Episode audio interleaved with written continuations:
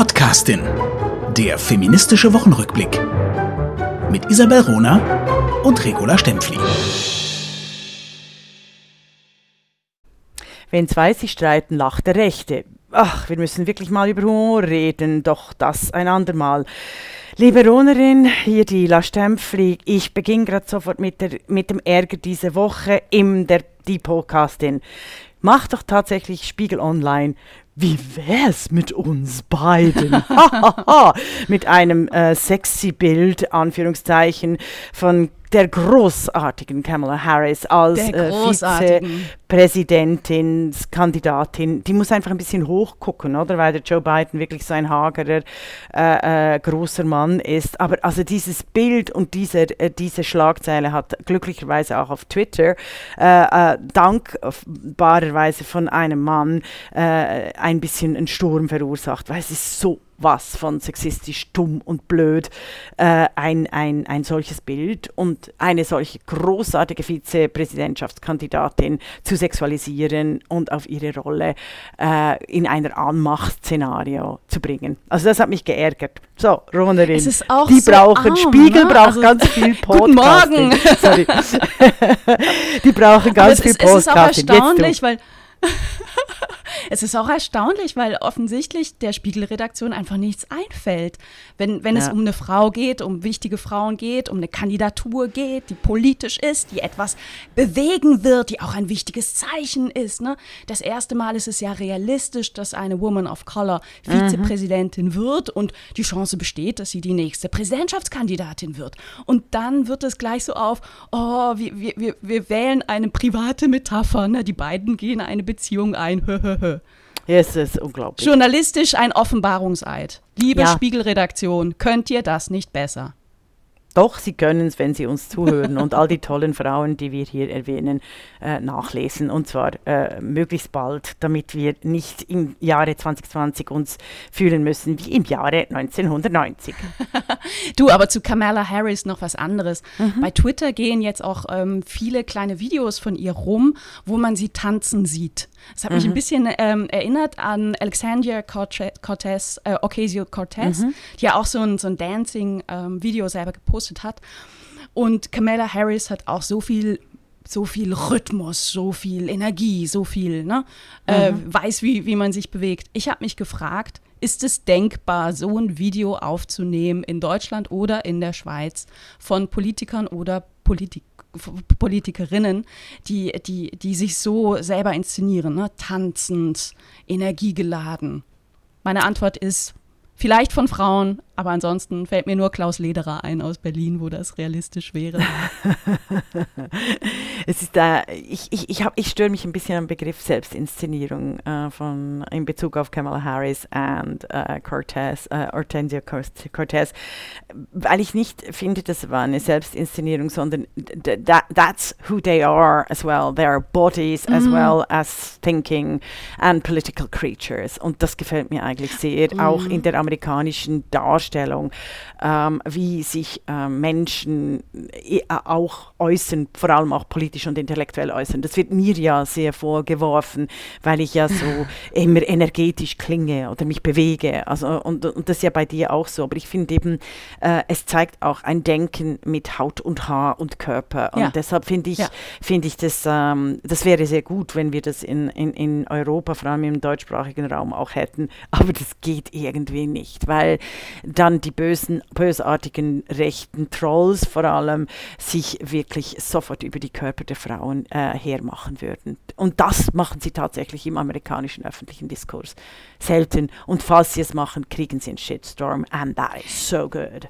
War, warum? Also weil es in, in Amerika eine größere Tradition hat, sich, ja, sich also so auch zu zeigen, wenn mhm. du das Wort inszenieren nicht magst? Ja, genau. Genau, also es ist, oder in den USA wirst du auch gefragt, oh, who are you? Oder und dann kannst du dich so erfinden und in, in Deutschland ist immer, mm. oh, woher kommst du? Und ach ja, die bist ja aus der Schweiz. Oder, also da hast du immer so für deine Geschichte. Oder, ähm, und und das, ist, das sind so diese positiven, äh, diese positiven Aspekte der USA, die viel zu wenig äh, nach Europa rüberschwappen. Also ich finde die, die Physikalität, also die immer, die natürlich auch im, im, in der Iconografie Iconography eine Rolle spielt, finde ich, find ich nicht nur schlecht. Also sie äußert sich einfach im, im, im deutschsprachigen Raum äh, sehr negativ gegen die Frauen, weil Frauen Körper zu haben, äh, äh, Körper, nur Körper sein dürfen, aber wenn sie ihn dann zeigen, zum Beispiel eben als Intellektuelle, als Publizistinnen, als, als großartige Schriftstellerinnen in ihrem Alter, in ihrem Aussehen und so, dann wird das äh, bewertet und verurteilt.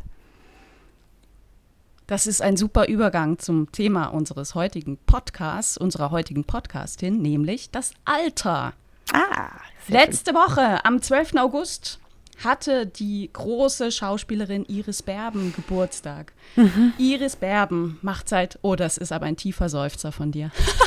ja, weil ich sie einfach liebe. Also sie ist so ein großes Vorbild. Äh, weißt ich, ich, ich, ich mag ihre Art. Also, ich, ich, also sie ist eigentlich das Gegenteil von mir. Also ich werde nie so sein wie Iris Berben, weil sie einfach so, so eine unfassbare, große, ruhige Eleganz hat. Du hast da vielleicht. Ja, aber äh, die ist genauso engagiert wie du. Also ich finde, ihr habt durchaus Gemeinsamkeiten. ähm, ja, also äh, Iris Berben, ne? Iris Berben ist jetzt 70 Jahre alt geworden, macht seit über 50 Jahren Filme. Mhm. Und das von Comedy bis Tragedy, hat, ist also unglaublich breit aufgestellt als Schauspielerin. Sie engagiert sich seit den 1960er Jahren gegen Antisemitismus und für das Existenzrecht Israels. Mhm. Sie kämpft gegen Rassismus, gegen Fremdenfeindlichkeit und das auch wirklich sichtbar. Also in, sie zeigt ihr Gesicht im Kampf gegen Rassismus. Mhm. Ähm, sie engagiert sich in der AIDS-Stiftung. Ähm, sie war 2017 Mitglied der Bundesversammlung. Die Bundesversammlung, Info an unsere äh, Schweizerinnen und Schweizer. Äh, die Bundesversammlung wählt äh, den, die Bundespräsidentin. Bislang gab es aber in Deutschland noch keine Bundespräsidentin. Mhm. Studentin. Ähm, also extremst engagiert. Seit 50 Jahren gibt sie Interviews und wonach wird sie gefragt? Nach ihrem Aussehen, nach ihrem Alter, nach dem möglichen Verlust ihres Sexappeals. Die ähm, Süddeutsche bzw. das Süddeutsche Magazin hat, hat schon 2015 also zu Iris Berbens 65. Geburtstag, das längste Interview der Welt veröffentlicht. Eine super Aktion, wie ich finde. Ich habe es auch bei Twitter nochmal ähm, in die Welt geschickt. Mhm. Ähm, Sie haben sich nämlich angeguckt, was, war denn so, was waren denn so die Fragen, die Iris Berben gestellt wurden seit den 1980er Jahren. Und Sie haben alle Fragen, die sich um Alter und äh, Ausstrahlung drehen, zusammen, also hintereinander weggeschrieben. Und, und ähm, das, das ist sehr, sehr, sehr lesenswert. Beginnt schon 1988 mit einer Frage des Bayerischen Rundfunks. Mhm. Die fragen, haben Sie Angst vor dem Alter? da ist sie, dabei war sie, wie, wie, alt war sie da? 38? Da war sie 38. Dann geht es weiter mit der Hör zu, also Fernsehzeitschrift, äh, 1989. Haben Sie Angst, Ihre erotische Ausstrahlung zu verlieren? Oh mein Gott. Mein, mein persönlicher Tiefpunkt in dieser Auflistung stammt vom Jahr 1998 von der mhm. Bunten. Die sagen, Frau Berben, Sie werden dieses Jahr 48. Erschreckt Sie das? Und so geht's weiter. Ganz, ganz brutal. Das ist unglaublich. Also, Komm, einen habe ich noch, einen habe ich noch. Nee, das, ja. ist, das, ist, das ist skandalös, ne? Mhm. Äh, einen habe ich noch. 2011 äh, äh, von der TV Media, also einem österreichischen Medium, die oh. fragen, haben Sie sich mittlerweile damit abgefunden, dass Ihre Lebenszeit weniger wird? Boah. Und also ich habe ich habe nur ja. gelacht, weil ich ähm, weil ich mir vorstelle, wenn mich jemand äh, auf mein Alter ansprechen würde, äh, ich würde glaube ich handgreiflich, respektive ich bereite mich dann immer vor auf, auf ganz äh, scharfe ähm, scharfe äh, Analysen. Aber was, wie reagierst du drauf, sag mal? Wie bitte? Wie, wirst du auch auf dein Alter angesprochen und wenn ja, wie reagierst du darauf? Ähm, also eben, es gab die Frage erstens mal, äh, äh, Frau Stempfli, sind Sie gerne eine Frau? Dann ist meine Antwort, ich habe noch nichts Besseres probiert. Oder die andere, die andere Frage war, äh, sind Sie eitel? Äh, Frau Stempfli, Sie sind ja schon in einem gewissen Alter und ich, ähm, ich bin überhaupt nicht eitel, ich bin einfach nur schön. Ähm, ja, dann war was? die andere, was war noch, sind Sie, äh, sind Sie ich weiß jetzt die dritte Frage nicht, aber da, da musst du dich vorbereiten. Also von, ich bin nicht eitel, ich bin schön, das ist toll. Das ja, ja, ja, also das, unbedingt. Und es stimmt. Ja, ja, also von dem her. Ähm, aber weißt du, äh, die ganzen Fragen über Altersangaben bei Frauen steckt ja Macht dahinter. Also vor allem die Altersdiskriminierung und äh, liebe Menschen, die beginnt bei Frauen ab 25. Das ist ja wirklich der Hammer. Also weißt du, äh, auch meine Nichte, meine 35-jährige Nichte muss sich schon anhören, äh, dass sie zu alt ist für einen Be Medienberuf. Oder wenn und vorher war sie zu jung, oder? Ja, genau. genau. Ja, genau. Ähm, also Altersdiskriminierung trifft aber vor allem die Frauen, weil die den Männern, den gleichaltrigen Männern, immer kluge, große und intelligente Frauen als Konkurrentinnen verhindern wollen. Also das, ich werde zum Beispiel, also in meiner Karriere wurde ich immer äh, von ganz alten Männern äh, gefördert, von Frauen natürlich und jetzt von ganz jungen Männern gefördert. Oh, aber okay. nie, nie von Gleichaltrigen. Also also weißt du, so zehn Jahre plus und minus.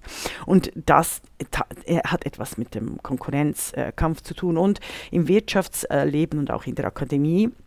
Männer wollen junge Frauen, weil sie von denen annehmen, dass Männer sie noch formen können, was leider viel zu oft auch der Fall ist. Deshalb müssen Frauen Frauen einstellen. Also sogar in äh, den Quoten in Führungskräften, ich werde dann den Link beisetzen bei der Studie, äh, ist festgestellt worden, dass äh, nur junge, gut aussehende, digital affine Frauen eingestellt werden, also weißt du, auch in den Führungspositionen und ganz selten Frauen äh, über 50 oder über 45. 45 ist, glaube ich, so die Marge. Was krass ist, denn die haben auch nochmal ein, ein, ein Arbeitsleben von über 20 Jahren vor sich. Ne? Also ja, wir alle also arbeiten bis 67, mindestens. Ja, aber ich also als mhm. Intellektuelle mhm. und, und, und Schriftstellerin oder Künstlerinnen, als, ähm, als aktive Ehrenamtliche, da, da, arbeitest du bis 70, bis 90. 80. Also, oder bis 90, ja. ja also wenn, wenn ich auch an meine Mutter denke, also die hat äh, bis 76 immer noch, äh, äh, immer wieder auch noch beim Kaufhaus Löb in der Schweiz äh, gearbeitet und mit sehr äh, viel Engagement und Freude auch in, in, in sozialen äh, Bereichen. Also es ist wirklich, und es ist es ist deshalb so störend, weil äh, Frauen über 40 in den unterschiedlichsten Branchen extrem professionell sind, auch schon gut vernetzt. Sie verfügen über, über gute Ausbildungen, solide, äh, einen, einen soliden Lebenslauf und finden trotzdem oft keinen Job, also der ihrer äh, Führungserfahrung ähm, oder also ihrer Etage entspricht. Und sie sind zu alt, beginnt eben bei Frauen schon ab 25 oder ab 30. Auch mit den Preisförderungen, die sehr oft äh, Altersbeschränkungen äh, äh haben und so Frauen ähm, Frauen mit Kindern beispielsweise gar nicht zu, zu, äh, die Chance kriegen, eine akademische Karriere zu machen, weil da ist der Hammer immer mit 40 und sehr oft sind, sind gerade äh, Frauen eben bis 40 haben zuerst noch die, die Familie, bevor sie voll sich auf ihre Karriere konzentrieren können. Aber weißt du, auch da, die, diese, äh, diese Fragen, gehen wir wieder zurück an Iris Berben äh, als Beispiel, ne? dass Unbedingt. Frauen auf ihr Alter angesprochen werden, dass Frauen auf ihr Alter reduziert werden, ist ja total hilflos. Also es, äh, die Medien haben offensichtlich keine anderen Ideen, worüber mhm. mit Frauen gesprochen werden kann. Und ich habe einmal geguckt, also ähm, der Spiegel, um wieder unser, unser heutiges äh, Lieblingsmedium mhm. zu nennen, zum Bashen, hat, hat, am 10. Juli 2020, also das ist ein Monat her, ja. über Markus Söder, der 53 Jahre alt ist, geschrieben, ja. er wäre doch noch relativ jung. Oh 53. Gott. Und ich kann mich erinnern, als Robert Habeck zusammen mit Annalena Baerbock gewählt wurde zum Bundesvorsitzenden der, der Grünen, äh, stand da auch überall das, das junge Führungsduo und der junge Habeck. Mhm. Hm. Dabei ist der, wie alt ist der? 56 oder 55? Ja, auch so. Also über 50. Um, sie, definitiv. ja, ja. Eben ja. Männer, Männer um die 50 sind jung und Frauen ab 25, äh, na, mit 26 schon alt. Es ist äh, äh, sichtbar, heißt äh, machbar. Es ist schon spannend, dass das, glaube ich, die letzte Bastion ist äh, der Aussehensaltersdiskriminierung, äh, die als Mittel, als sexistische Mittel gegen Frauen eingesetzt werden. Und das fand ich auch im Amerikanischen Amerika um wieder auf den angloamerikanischen mhm. äh, äh, Bereich also äh, zurückzukommen, das fand ich spannend. Äh, das Alter von Kamala Harris war nur in Bezug auf Joe Biden, weil er so wahnsinnig alt ist, zur Sprache, aber nicht, dass sie zu alt für das Amt wäre. Das wurde nirgends erwähnt. Äh, überhaupt das Alter äh, als, als, als Frauenproblem. Ähm, schon bei Hillary Clinton war das äh, kein Thema. Und das finde ich, find ich schon wahnsinnig fortschrittlich im Vergleich äh, zum, zum deutschsprachigen Raum. Aber woran liegt das? Ja, also da, das sind die, die ähm, äh, AmerikanerInnen und die BritInnen äh, sehr viel weiter im äh, Diskurs nicht zuletzt auch mit der Sprache. Äh, ein Doktor hat keine Geschlechtszuweisung oder Professor. Und sie sind sich natürlich seit ähm, 40 Jahren sorgfältigen Umgang oder auch Diskussion äh, um den Einbezug, um die Integration von sogenannten Minderheiten weiter vorne als, als der deutschsprachige Raum, der dieses Frauenbild aus dem Faschismus, also in Europa, weißt du, dieses, dieses äh, äh, Mutterbild und diese völlig auch falschen Geschichten, die nach wie vor transportiert werden, als wäre der Nationalsozialismus eine Mutterideologie gewesen. Dabei war es eine Sterilisationsideologie und eine Vernichtungspolitik von Müttern, einfach von, von, von nicht äh, arischen Müttern so genannt. Also all, all diese Geschichten werden nicht mhm. transportiert und die wirken nach wie vor auf das Bild von, äh, von Frauen, äh, was auch dazu führt, dass in, in, in Deutschland zum Beispiel äh, sehr viele Frauen Karriere machen, ähm, aber meist meist kinderlos sind. Ähm, oder dann gerade so Überfrauen wie die Ursula von der Leyen dann sieben Kinder haben müssen. Also es gibt quasi Wo, keine Normalität von ja, jungen, wobei, alten, gemischten Frauen. Wobei, wobei, ich aber hier ganz klar sagen muss, es ist nicht so, dass äh, du als Frau, die keine Kinder hat, automatisch Karriere machst in so einem System, was so diese Mutterverherrlichung hat. Ne? Sonst wäre die Welt voller oder Deutschland und die Schweiz voller Frauen, die ja, hohe toll. Positionen haben und keine Kinder haben. Das ist nicht der mhm. Fall. Mhm. Ne? Also Frauen na. machen einfach keine Karriere. Es gibt halt Ausnahmen, aber äh, Eben, insgesamt also, ist es ein strukturelles Problem, was, was alle Frauen betrifft, ob mit oder ohne Kinder. Mhm, das ist, ähm, und, und ich finde dieses Jungsein, diese, dieses, dieser Ageism ist gerade in Deutschland, puncto Frauenbild, auch in sogenannten Frauenfilmen wie Rosamunde Pilcher oder wie heißen sie, Inga Lindström oder so, wird es auch noch gefördert. Ja, da ist dann die alte Frau, ist die nette Oma, ne? die strickt und backt. Mhm. Ähm, das, das ist, also alten Frauen wird Kompetenz abgesprochen. Ja. Ähm, das ist etwas, was, was, was ich sehr stark erlebe, was, was ich jetzt auch ähm, in der letzten Zeit erlebt habe ähm, bei meinem Buchprojekt 50 Jahre Frauenstimmrecht, was ja dann mhm. erst in, im November in der Schweiz kommt, weil ich da mehrere alte Frauen, historische Persönlichkeiten getroffen mhm. habe, ne, die richtig was gewuppt haben für die Schweizer Geschichte. Also ich habe mich mit der ersten Bundesrätin Elisabeth Kopp getroffen, die jetzt Mitte 80 ist, und ich habe getroffen die erste Bundesrichterin ähm, in der Schweiz, Margret Bigler-Eckenberger. Die ist mhm. jetzt 88, ist eine, eine, eine zarte, blitzgescheite Frau, mhm. blitzgescheite Frau, ähm, die mir aber auch im Gespräch erzählt hat, also sie wird nicht mehr erkannt und man traut ihr das so von, von außen gar nicht zu, dass sie früher mal diese, diese Rolle hatte. Ne? Und diese Wichtigkeit, man denkt halt, das ist eine alte Frau, süße kleine alte Frau, äh, viele Falten, ach, wie niedlich, wie harmlos. Und die ist ja alles andere als harmlos. Die hat Jura studiert zu einem relativ frühen Zeitpunkt, hat dafür auch äh, in ihrer Generation natürlich auch kämpfen müssen, hatte das Glück, unterstützt zu werden von ihrem Vater, der selber nicht studieren konnte. Aber Margret Bigler-Eckenberger war dann eben auch überzeugt, ich hatte dieselbe Ausbildung wie die Jungs meiner Generation, ich mache mhm. dieselbe Karriere. Mhm. Und, und dieses, dieses Mantra hat sie ihr Leben lang ähm, auch äh, vor sich hin hergetragen. Ne? Ich bin genauso gut wie ihr, also lasst mich jetzt auch.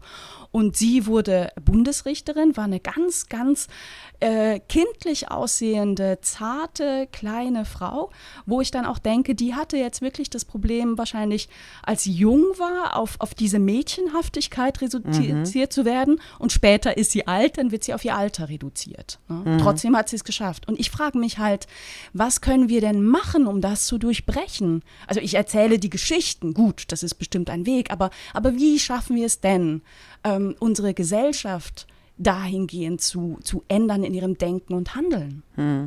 Also da ist definitiv mal ähm, immer wieder in den Medien die Bilder zu transportieren, also auch in, ich in meiner äh, Fachliteratur oder PowerPoint-Präsentationen ganz klar auf äh, die, die Iconography von, von Frauen und Männern und Diversen zu achten. Da, da kannst du wahnsinnig viel machen äh, und gleichzeitig das auch leben. Also hier gilt tatsächlich, lebe die Veränderung äh, selber und dich auch als Frau, vor allem auch als junge Frau, an älteren Frauen zu orientieren und sie lieb zu gewinnen. Das macht dich selbst wahnsinnig stark. Und ich würde eben sagen, sollen alle spätestens ab 26 Jahren versuchen. Es ist natürlich wirklich ein Thema, dass ältere Frauen sehr oft quasi frustriert auch rüberkommen, auch im öffentlichen Raum und da ein, ein großes Mitgefühl entwickeln äh, aufgrund deren Biografien, die durch teils durch Armut, durch äh, Krieg, durch unerfüllte Leben gelebt wurden. Und natürlich auch Frauen darauf aufmerksam machen, wenn sie ihre Leben nicht äh, selber leben. Das ist die, die Gesellschaft gibt uns ja immer wieder die Aufgabe, auch uns selber äh, zu positionieren und genug Selbstvertrauen zu entwickeln zu unseren Wünschen und äh, zu, nicht nur zu stehen, sondern die auch zu verwirklichen versuchen. Und das ist mhm. ja nicht nur einfach. Das braucht sehr viel Mut, braucht Standhaftigkeit und das braucht ein gewisses Vermögen. Das heißt, man muss ökonomisch die Notwendigkeit gedeckt haben, als einen, einen Job, eine ökonomische mm, Unabhängigkeit mm. haben, um das zu, zu machen. Hm. Das war zum Beispiel auch eine, eine, eine, der Forderungen der Frauenbewegung im 19. Jahrhundert, ob in der Schweiz oder in, in Deutschland, dass Frauen ökonomische Unabhängigkeit erlangen können, mhm. müssen, also einen Beruf ausüben müssen, um eben nicht auf diese geschlechtlich bedingte Rolle der, der Mutter äh, mhm. angewiesen zu sein. Ne? Weil irgendwann äh, äh, gibt es da auch nichts mehr in diesem Nest, worum du dich kümmern musst. Ne? Und wenn du dann eben nicht hast, nichts hast, was dich geistig irgendwie äh, beschäftigt oder ausfüllt, ist das verdammt wenig. Also Kindererziehung ist sehr geistig beschäftigt. Es geht ja eigentlich um, auch um die Care-Arbeit. Also da sind mhm. wir jetzt voll in auch der Corona-Debatte, die wieder ein bisschen ruhiger geworden ist. Ich denke, ab 2020 ist die ganze Diskussion um die Bezahlung der Care-Arbeit, die viel wichtiger ist als digitale Arbeit. Also ich habe ja den radikalen Vorschlag, Arbeit mit Menschen und Lebewesen höher entlöhnen als Arbeit mhm. mit Daten. Mhm. Also es ist einfach geil. Also einfach, wenn man mhm. mal drüber nachdenkt, das ist so es ist so frech. Das ist revolutionär. und ich meine es natürlich nicht nur ernst, weil äh, sonst mache auch ich mich nicht gerade arbeitslos, aber einen großen Teil meines äh, äh, Naja, es ist eine pointierte Aussage. Ne? ähm, nee, aber es ist, ist, ist, wirklich entscheidend. Also die ökonomische Unabhängigkeit gibt es natürlich auch für Frauen, wenn endlich die, die Care-Arbeit ähm, entlöhnt wird. Also weißt du, einen, einen wirtschaftlichen, volkswirtschaftlichen, ökonomischen Wert hat. Mhm. Ich würde gerne noch eine Gegenthese auf, machen. Oh, okay. du, hast, du hast vorhin gesagt, ähm, äh, äh, alte Frauen äh, werden oftmals frustriert wahrgenommen. Mhm. Ich, ich würde sagen, ähm, ich erlebe oftmals das Gegenteil. Also ich kenne viele ältere Frauen, alte Frauen, die extremst frei leben. Ähm, weil gesellschaftlicher Druck abgefallen ist oder der gesellschaftliche Blick nimmt sie nicht mehr wahr, also sind sie auch narrenfrei und können sich voll ausleben ob das jetzt privat, sexuell, beruflich, künstlerisch ist. Hm, sehr schön, mhm. sehr schön. Ja. ja. vielleicht bin ich da noch zu sehr im Konkurrenzverhalten äh, drin und sozialisiert im akademischen und medialen und politischen Bereich. Da spüre ich schon äh, gewisse Schwierigkeiten, habe ich auch immer in meiner Arbeit als ähm, teils sehr unkonventionelle, äh, scharfe Denkerin gespürt. Aber ich nehme das gerne auf und, äh, und, und umgebe mich mit äh, äh, glücklichen älteren Frauen, freien Frauen, vor allem die Freiheit, frei zu sein. Ähm, ich habe ja mal auch gesagt, eine Welt ist nur dann glücklich, wenn sie voller glücklicher Frauen auch betanzt wird.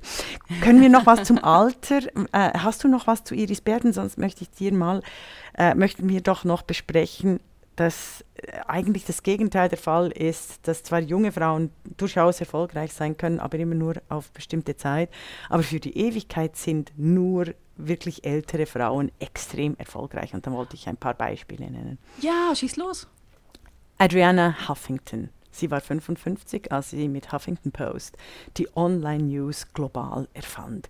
Sie gewann 2012 als erste kommerzielle Online-Zeitschrift den Pulitzer-Preis. Es ist nicht von ungefähr, dass Adriana Huffington eben auch in der Zeitgeschichte quasi so weggeschoben wird. Dabei ist sie eine der großen Medienmogule vor Jeff Bezos äh, und Amazon und wir hören immer nur noch von Jeff Bezos. Dabei ist Adriana Huffington genau mit allem Pro und Contra der also diese ganzen Online-Geschäfte im News-Bereich, eine der interessantesten Figuren. Und ich finde es nicht, es nicht zufällig, dass wir viel zu wenig äh, sie auch ins Blick, in den Blickpunkt setzen. Und ich würde unglaublich gerne eine Interviewserie mit ihr machen, über ihren, nicht nur über ihren Werdegang, sondern auch über, über ihre zwielichtige Rolle äh, in, in den ganzen ähm, Popularisierungsprozess äh, politischer Informationen, also Boulevardesk oder also die, die Boulevardeske äh, Reduzierung von politischer Information. Ja, das ist wirklich, also die, genau, die, dann die große Bildhauerin und Künstlerin, die hast du auch schon, die Louise Bourgeois, also die wurde nur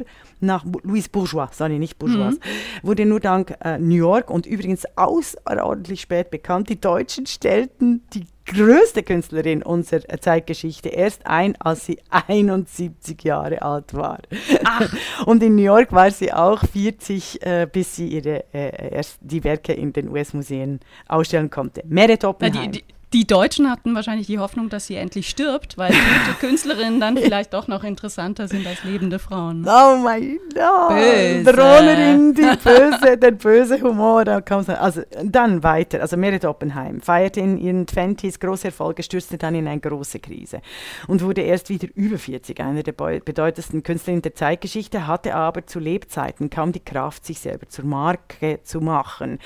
Und im Theater fanden sie tatsächlich dann die Männer, die einen Blick für Frauen fanden, äh, Frauen, die eben nicht nur fürs Bett oder für den Haushalt reichten. Also eine ganz spannende, auch teils tragische Geschichte, Merit Oppenheim. Also der Brunnen in Bern erfreut mein Herz, wenn ich in meiner Heimatstadt bin. Äh, jedes Schön. Mal. Sie hängt in meinem Büro. Niederknien. Ach, wie wunderbar. Ja, ja, ja. Han, auch Hannah Arendt war 45 äh, als sie ihr bahnbrechendes Werk zum Totalitarismus schaffte. Simone de Beauvoir war 41 mit ihrem bahnbrechenden Werk, das andere Geschlecht, das ich übrigens mit Sarah Blackwell äh, wie Marx, Freud und Darwin äh, ein, einordnen würde. Das äh, müssen wir mal äh, äh, als Text auch bringen. Sarah Blackwell, die Philosophin, die britische Philosophin, die ein, das wunderbare Buch über die Existenzialistinnen geschrieben hat, argumentiert ganz klug, dass Simone de Beauvoir eigentlich wirklich in puncto Gesellschaftstheorie in die Reihe eben von Marx, Freud und Darwin eingeordnet werden sollte. Ich bin fast fertig, aber sogar meine von mir nicht geliebte Selfie-Philosophin, wie ich sie nenne, Judith Butler, war auch schon 44, als sie das Unbehagen der Geschlechter schrieb. Und einer meiner anderen Lieblingsbeispiele, Catherine Graham, war 46 eine klassische Hausfrau, quasi das Mädchen in Anführungszeichen, äh, als sie nach dem Selbstmord ihres unfassbar unmöglichen tyrannischen Gatten die Washington Post übernahm und zum Ach. größten und zum größten Verlagswesen aus baute. noch, ich habe noch Ruth Dreifuß, die erste äh, weibliche Bundespräsidentin und darüber auch die erste Schweiz, weibliche ja. jüdische Bundespräsidentin in der Schweiz. Ja, in Deutschland gibt es ja keine. Mhm. In Österreich übrigens auch nicht. Aber eben, die Schweizerinnen sind da sehr weit vorne. Ruth yeah. Dreifuß war 59 als sie das geschafft hat. Also Frauen, äh, je älter, umso besser. Auch Chimamanda Ngozi Adichie war schon 36, als ihr großer Roman Americana erschien. Ich will sie ja immer noch als die nächste Nobelpreisträgerin für Literatur. Und, und, und. Hast du auch noch, hast du auch noch... Ähm, Hedwig Dom war 42, ja, als sie 1873 ihren bahnbrechenden Essay veröffentlichte, in dem sie die völlige rechtliche, soziale und ökonomische Gleichberechtigung von Männern und Frauen gefordert hat. Ähm, Dom hat aber ähm, tatsächlich äh, dann geschrieben, bis sie 88 war. Und ein großes Thema von Hedwig Dom ähm, war das Alter und das Alter bei Frauen. Und ähm, ich würde gerne jetzt am Schluss mal einen längeren Textauszug vorlesen aus einem Domtext, aus einer Liebeserklärung an die alte Frau.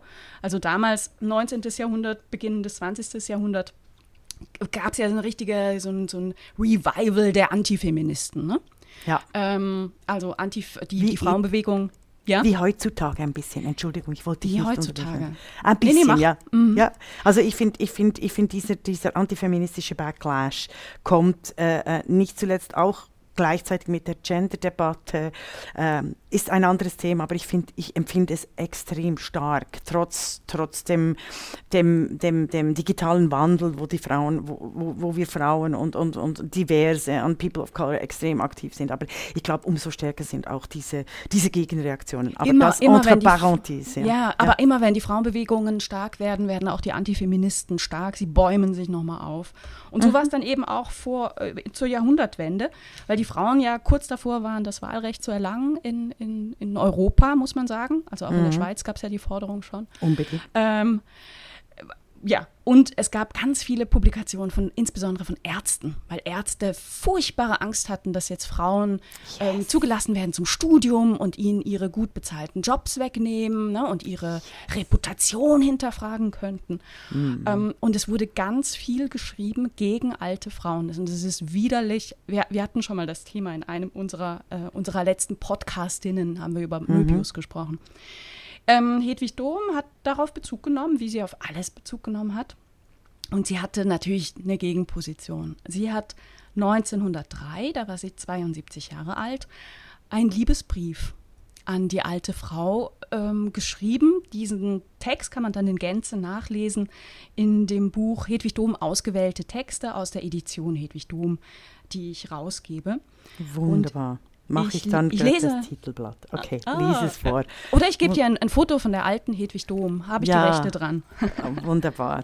Toll, freue mich. Ein, okay. ein kurzer Auszug.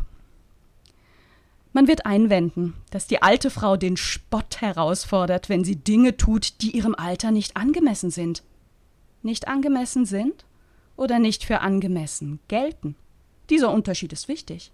Von dem, was für unangemessen gilt, beruht das meiste auf Gewohnheit und Zeitvorurteil.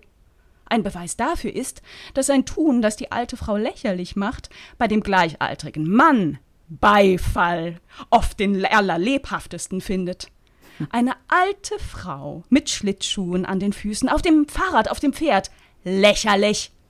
Der 80-jährige Moltke auf dem Pferd wurde als eine bewundernswerte Erscheinung angestaunt. Dem weißbärtigen Schlittschuhläufer folgen nur wohlwollende Blicke. Höre, alte Frau, was eine andere alte Frau dir sagt. Stemme dich an. Habe Mut zum Leben. Denke keinen Augenblick an dein Alter. Die Jüngsten können vor dir ins Grab steigen. Den Tod vorausdenken, vorausfühlen, heißt ihm entgegeneilen, heißt die Gegenwart entrechten. Wenn du nur noch einen einzigen Tag lebst, hast du eine Zukunft vor dir. Das Leben ist ein Kampf. Alle sagen es. Man kämpft gegen Feinde. Das Alter ist ein Feind. Kämpfe. Tu, was dir Freude ist, soweit deine Geistes- und Körperkräfte reichen. Gerade weil du nicht mehr lange hast, schöpfe jede Minute aus. Spotte des Spottes, mit dem man dich einschüchtern, dir die Türen zur Freude sperren will. Das Recht zu leben hat das Kind wie die Greisin. Werde immerhin alt für die anderen, nicht aber für dich. Was habt ihr Alten denn nach der Gesellschaft, die längst über euch hinweggegangen ist, zu fragen? Wer von der Gesellschaft nichts mehr will, hat nichts mehr von ihr zu fürchten. Das Grab gönnt jeder uns. Duckmäuser ihr, was horcht ihr noch immer auf Beifall und Zischen dieser Gesellschaft? Wenn ihr Lust und Kraft dazu habt, so radelt, reitet, schwimmt, entdeckt auf Reisen neue Schönheiten, neue Welten. Lasst euer weißes Haar, wenn ihr es habt und es euch bequem ist, frei um das Haupt wallen. Mischt euch unter die Lernenden. Beinahe kommt es mir lächerlich vor, dass ihr euch schämt, noch nach Wissen zu trachten, als wäre das Absterben ein lieblich ernstes Geschäft, das zu hemmen indezent wäre. Hm. Klagst du, Alte, dass die Menschen nichts mehr von dir wissen wollen? Man hat dich die Zaubersprüche nicht gelehrt, mit denen man die Schätze des Geistes hebt. Ja, das ist's. Gegen den Tod ist kein Kraut gewachsen, aber gegen den zu frühen Tod des Weibes sind viele Kräutlein gewachsen. Das kräftigste heißt bedingungslose Emanzipation der Frau und damit die Erlösung von dem brutalen Aberglauben, dass ihr Daseinsrecht nur auf ihrem Geschlecht beruhe. Gebt der Frau einen reicheren Lebensinhalt, einen Beruf. Untätigkeit, ist der Schlaftrunk, den man dir, alte Frau, reicht. Trink ihn nicht. Hm. Sei etwas. Schaffen ist Freude. Und Freude ist fast Jugend. Wunderbar. Ich möchte da nur ergänzen, meine Seele wird immer einen Minirock und Kniestrümpfe tragen. Das war die Podcastin der feministische Wochenrückblick mit Isabel Rona und Regula Stempfli.